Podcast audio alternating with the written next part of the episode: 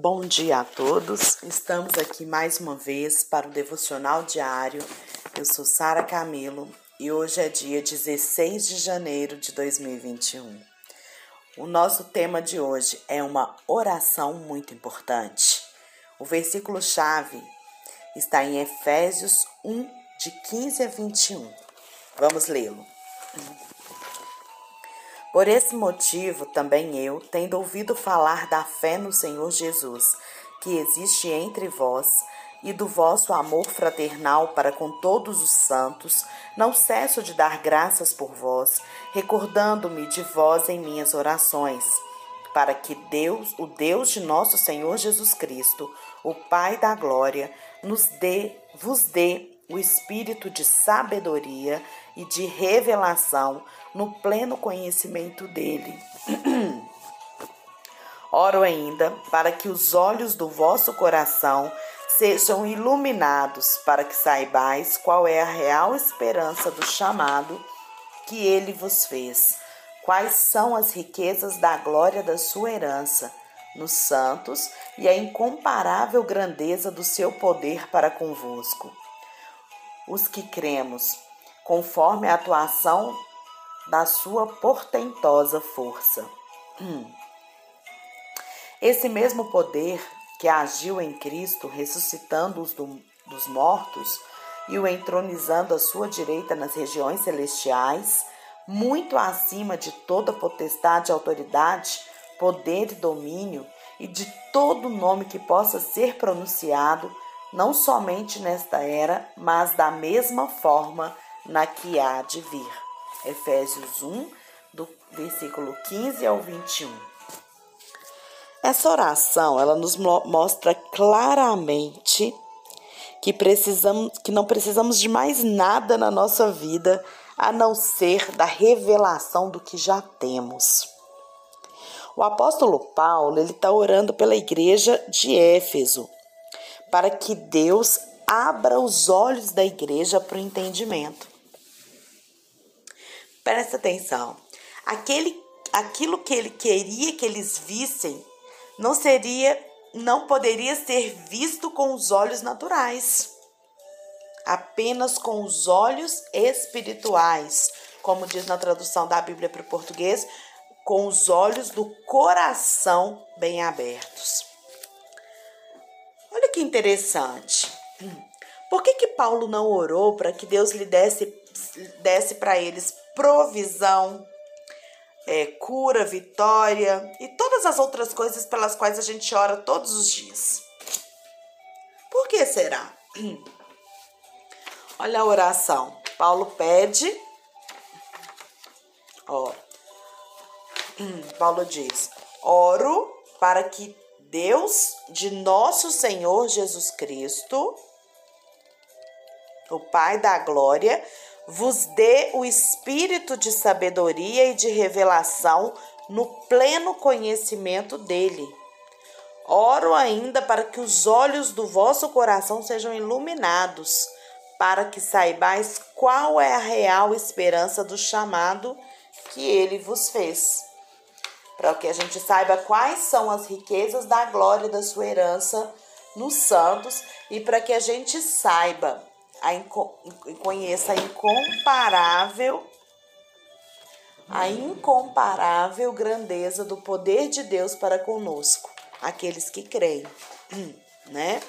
Então eu creio que Paulo não ora pelas nossas necess, pelas necessidades como nós oramos, porque ele já entendeu que cada milagre que nós precisaríamos em toda a nossa vida já é uma realidade no mundo invisível, nos lugares celestiais, onde nós estamos assentados com Cristo. A Bíblia diz que com a morte e ressurreição de Cristo, ele nos leva com ele a sentar nos lugares que ele está assentado.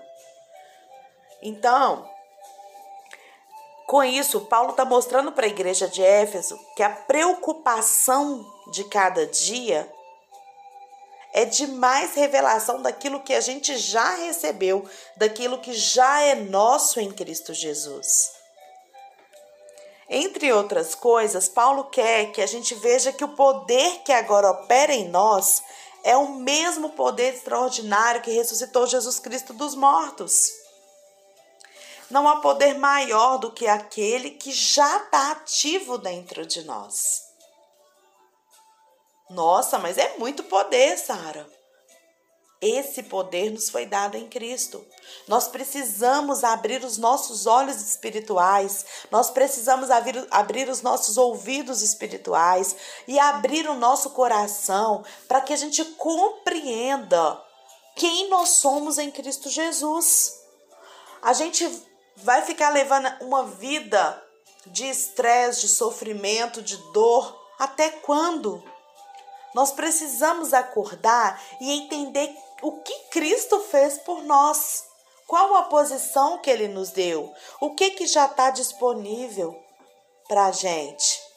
Onde que eu vou saber isso? Leia a Bíblia, leia a palavra. Mas não, não leia assim, sabe? De pegar e ler. Não, gente. Leia estudando, leia compreendendo o que realmente cada palavra quer dizer. Sabe? para e, e, reflita naquilo ali. Peça a Deus para te revelar. Como ele revelou para o apóstolo Paulo, ele vai revelar para mim, ele vai revelar para você. Basta a gente se dispor a essa compreensão. É aquilo que. Esses dias eu ouvi um, um, um youtuber falando que aquilo que é confortável para a gente, muitas vezes a gente não quer sair dele. Ou a gente não quer tomar uma, uma atitude de mudança. Isso mexeu comigo na hora que esse cara falou. Eu tava assistindo com meu filho. É um, um, um coach. Eu nem, nem sei o que, que é, não.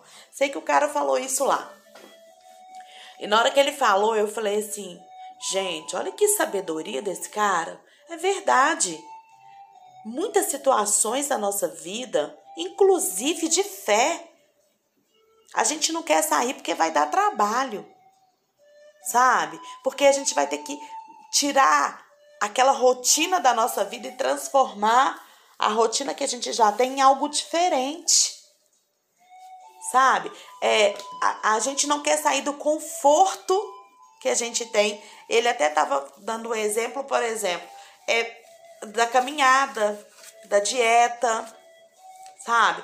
Que muitas vezes a gente fica caçando desculpas, né, para não fazer, mentindo pra gente mesmo.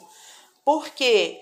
Porque a gente não quer sair daquela posição confortável que a gente se encontra. E na fé não é diferente. Muitas vezes é muito mais fácil a gente estar tá dentro de uma fé limitada, de uma fé que é imposto por uma religião. Não estou falando de religião nenhuma aqui. Estou falando de religião, porque religião traz limites para a fé. A gente tem que tomar muito cuidado com isso. Então, às vezes a gente está ali limitado naquela religião, limitado naquela fé, no que, é, no que é ensinado ali, e então a gente deixa de viver a bênção, o milagre que nos é dado, porque nós não queremos sair da situação de conforto. Sabe? E Paulo, ele quer que a gente veja isso agora, que a nossa situação, ela é muito diferente hoje. Não há poder maior do que aquele que está dentro da gente. E a única forma de experimentar esse poder é através da fé. E tanto eu quanto você, nós podemos experimentar esse poder. Quando a gente estuda a história da igreja, tanto da igreja primitiva quanto da igreja moderna, é, a gente entende, né, numa linguagem muito clara, que as pessoas que colocaram a sua fé naquilo que, embora invisível, é infalível, porque foi criado pela palavra de Deus, influenciaram nações, geraram reforma, moveram-se em sinais e maravilhas extraordinários, ressuscitaram mortos, viveram uma vida sem limitações. Comece a estudar Comece a estudar. Eu não sei qual que é a sua religião. Comece a estudar dentro da sua religião as pessoas que se destacaram. Que você vai ver que elas não se preocuparam com esses limites que são impostos, mas elas conseguiram ir além porque elas colocaram a fé em algo muito maior do que aquilo que os olhos delas poderiam ver. Às vezes a gente está olhando para uma circunstância, para uma situação e pensa, ah, não tem como fazer nada. Ah, tá bom, vou vivendo assim. Vá, vamos ver. Mas você não viu aquilo que espiritualmente está acontecendo. Olhe para as coisas com os olhos de Deus. Clame ao Senhor por isso. Pai, me ajude a ver as circunstâncias com os seus olhos. Me ajude a ver essa situação que eu estou vivendo com os seus olhos. Fala comigo através da sua palavra traz no meu coração os fatos de Deus, aquilo que já aconteceu, que Deus já te deu. Traz no meu coração as promessas de Deus para que eu possa viver andando por lugares altos. Deus, ele pode transformar a nossa situação se a gente conseguir enxergar além. No início dessa pandemia, eu lembro que um dia eu estava no carro com meu marido e a gente estava é, numa estrada, só nós dois. E eu comecei a clamar dentro do carro. Eu tava ouvindo o rádio, vendo o que estava acontecendo. E comecei a clamar. Falei, pai, tem misericórdia. Pai, tem misericórdia. Tira esse vírus desse mundo. Não tinha nem uma semana de vírus, tá? e eu tô, tira esse vírus desse mundo, pai. O senhor tem poder para isso. E comecei a clamar dentro do carro, mas totalmente emocional. E o Espírito Santo falou assim para mim: Sara, olha além. E eu parei. Olha além. Essas palavras estão me acompanhando, sabe, durante esse tempo todo. Quando meu coração começa a ficar tumultuado, eu lembro dessas palavras. Olha além. Olhe com os olhos de Deus. Como Deus vê a situação que você está vivendo. Ao invés de você ficar se martirizando, sofrendo com a situação que você está vivendo, pergunta para ele. Busca na palavra dele. Busca na Bíblia o que ele diz a respeito dessa situação, porque eu tenho certeza que ele vai dizer. Se você tem dificuldade para encontrar na Bíblia, coloca no Google. Escreve no Google lá o que a Bíblia diz sobre a situação que você está vivendo. Você vai ver um tanto de versículo que vai aparecer. E isso vai fazer com que a sua visão Mude. Mude. A palavra de Deus, ela traz vida. A palavra de Deus, ela renova a nossa fé sempre. Então, seja uma pessoa que vê com os olhos de Deus. Nós temos os nossos sentidos. Quando Deus nos criou, Ele nos criou com o sentido, né? Com os olhos, com o ouvido, então visão, audição, olfato, tato, paladar. E é esses sentidos é que nos fazem comunicar com o mundo. Esses sentidos é que nos faz, né? Através dos meus olhos é que eu vejo, dos meus ouvidos que eu escuto, né? Então esse sentido é é isso. Mas tudo que a gente vê, que a gente enxerga, que a gente ouve, isso vai para o nosso coração e é filtrado no nosso coração. Nosso coração aqui, a simbologia do coração é a mente, a mente, né? Então, a nossa mente vai filtrar aquilo. E eu posso escolher acreditar naquilo que eu estou vendo, ou eu posso escolher acreditar naquilo que é gerado em mim através da fé pela palavra de Deus. Ai, minha dispensa está vazia, não tem comida na minha casa. Pera aí, mas a palavra de Deus diz que Deus não deixa faltar o pão para o justo. Então eu vou crer que não vai faltar pão na minha casa. Porque de alguma maneira vai chegar aqui para mim. É, ou inúmeras situações da doença, né, do problema de relacionamento entre casais. Busca aquilo que Deus tem para dificuldade que você está tá vivendo. Então, aquilo que a gente vê com os nossos olhos naturais nem sempre é o que realmente nós vemos. Olha que interessante. Vamos pegar. Eu vi isso num livro que eu li.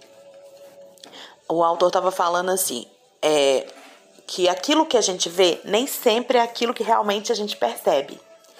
Por exemplo, se a gente vê um, um cachorro preto, você pode ver o cachorro preto e, e ter medo dele, achar que ele é, que ele, ele é um, um, um muito bravo, que ele um animal muito perverso, né? Uma simbologia de algo negativo.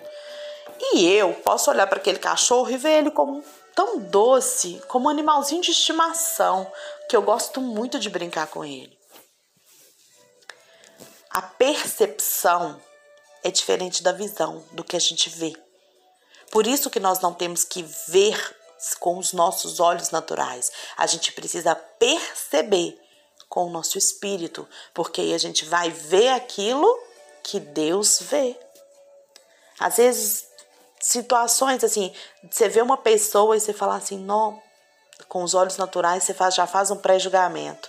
E depois, quando você conversa com aquela pessoa que você entende a situação, a, per, a sua percepção a respeito daquilo vai mudar e a percepção e, e a forma como você vai vê-la na próxima vez já vai ser diferente. Quando nós colocamos a nossa fé na realidade invisível da vida sobrenatural que está dentro de nós, nós não seremos abalados quando a gente vê as coisas com os nossos olhos naturais. Então, quando a gente colocar a nossa fé, quando a gente vê as coisas com os olhos de Deus, tá? Isso já está dentro de mim, dentro de você. Nós já aprendemos isso aqui no devocional. Deus já te deu e Deus já me deu, tá? Não é algo que ele tem que dar ainda não. Nós precisamos é tomar posse disso. Nós não seremos mais abalados pelo aquilo que nós vimos, tá? Porque nós não vamos mais nos basear naquilo é, que a gente crê. Tem um hino que um antigo que fala assim: não, não olhe as circunstâncias, não, não, não. Olhe o seu amor, seu grande amor, não me guio por vistas. Alegre estou. Eu amo esse hino sempre eu me vejo cantando ele aqui, porque quando a situação aperta eu falo isso. Não, não olhe as circunstâncias. Vamos olhar o grande amor de Deus. Romanos 8, 28 diz que todas as coisas cooperam para o meu bem até aquilo que parece ruim, quando eu vivo debaixo do propósito de Deus. Então, se eu estou no propósito de Deus, tudo vai, tudo vai contribuir para o meu bem.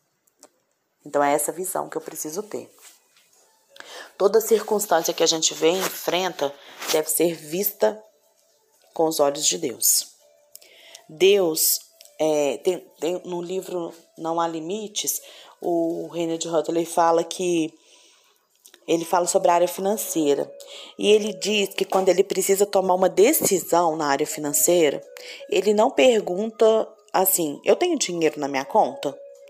Mas ele para e pergunta: Deus, o que o Senhor diz a respeito dessa situação? E quando ele diz a respeito dessa situação, quando, quando ele, ele, ele pergunta para Deus o que Deus diz a respeito dessa situação, ele vai para a palavra, ele vai buscar, a decisão que ele vai tomar vai ser sempre acertada. E se Deus, ah, mas eu não tenho dinheiro nenhum, mas Deus falou que é para fazer isso. Faça. No momento em que Deus diz algo e que Deus traz no seu coração convencimento através da palavra dele, porque Deus, gente, ele não vai fazer nada especial para Sara ou para ninguém. O que ele disse, ele já disse. E o que ele disse tá na palavra. Se não bater com a palavra, Está errado. Então, se ele disse, confirmei na palavra, confirmou no meu coração, eu vou fazer, dá o passo de fé. Porque pelo passo de fé, as portas vão se abrir para que tudo que você, aquilo que, aquela decisão seja tomada. No momento em que Deus diz algo, isso se torna real no mundo invisível. Então, tudo que Deus diz ali, tudo que Deus já disse ali na Bíblia, isso já se tornou real no mundo espiritual. Isso já está disponível para o mundo espiritual. E eu devo trazê-lo para a terra através da fé. Então, quando nós damos o passo de fé, Deus age. Eu não estou falando aqui da gente ser irresponsável e sair fazendo dívida e comprando as coisas porque Deus vai pagar. Não é isso. Não é isso. Inclusive, o Reinhard, no livro dele, ele aconselha a não fazer dívidas. Ele fala: se você tem dinheiro, compre, se você não tem, não compre. Sabe? Mas é, é muito mais do que ter dinheiro ou deixar de ter dinheiro, fazer dívida ou deixar de, de, de não fazer. É você conseguir trazer à realidade aquilo que já faz parte da sua vida. É você parar de perguntar para você mesmo a sua condição e você perguntar para Deus o que ele diz a respeito dessa situação. E com relação a essa questão de finanças, a gente também tem que tomar alguns cuidados, porque é, existem dívidas que são dívidas, coisas que você vai comprar e que não vai te gerar nenhum benefício. E existem dívidas que são investimentos, né? Como você investir numa casa, investir algo que depois, quando você terminar de pagar, você vai ter aquilo ali. Né? Lógico que nós não devemos fazer nada que a gente não dê conta de assumir, de arcar.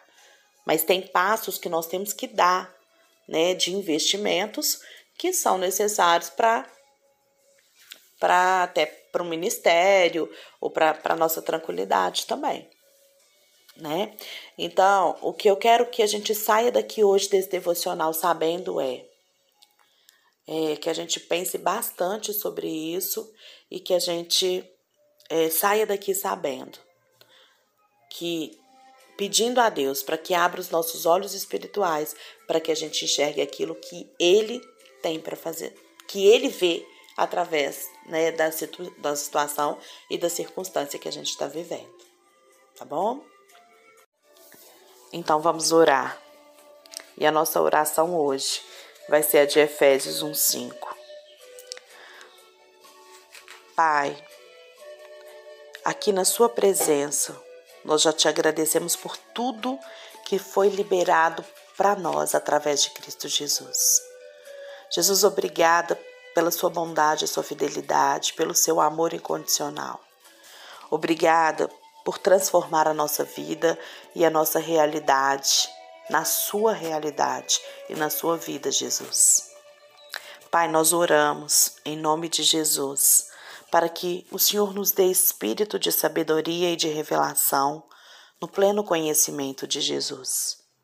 Oramos para que os nossos olhos sejam iluminados, para que saibamos qual a real esperança que o Senhor nos chamou e que o Senhor nos fez, para que nós saibamos quais são as riquezas da glória da sua herança e a incomparável grandeza do seu poder para conosco. Pai, obrigada pelo teu Espírito Santo em nós. Obrigada por usar a nossa vida, Deus, para manifestar a sua glória. Eis-nos aqui, Senhor. Eis-nos aqui unidos em oração nesse momento. Eu, Sara, e todos aqueles que estão aqui presentes ouvindo esse áudio nesse momento. Pai, a tua palavra diz que o Senhor é presente na nossa vida quando nos reunimos em comunhão. Então, Pai, em nome de Jesus, nós estamos clamando aqui agora. Abre os olhos do nosso coração e nos ajude. Eu não sei qual a circunstância que os meus irmãos estão passando, mas nas circunstâncias da minha vida e da vida deles. Abre os olhos, os nossos olhos espirituais, para a gente ver além, para a gente compreender a Sua vontade, que é sempre boa, perfeita e agradável. Em nome de Jesus é que nós oramos e entregamos esse dia para viver a manifestação da Sua glória na nossa vida. Amém.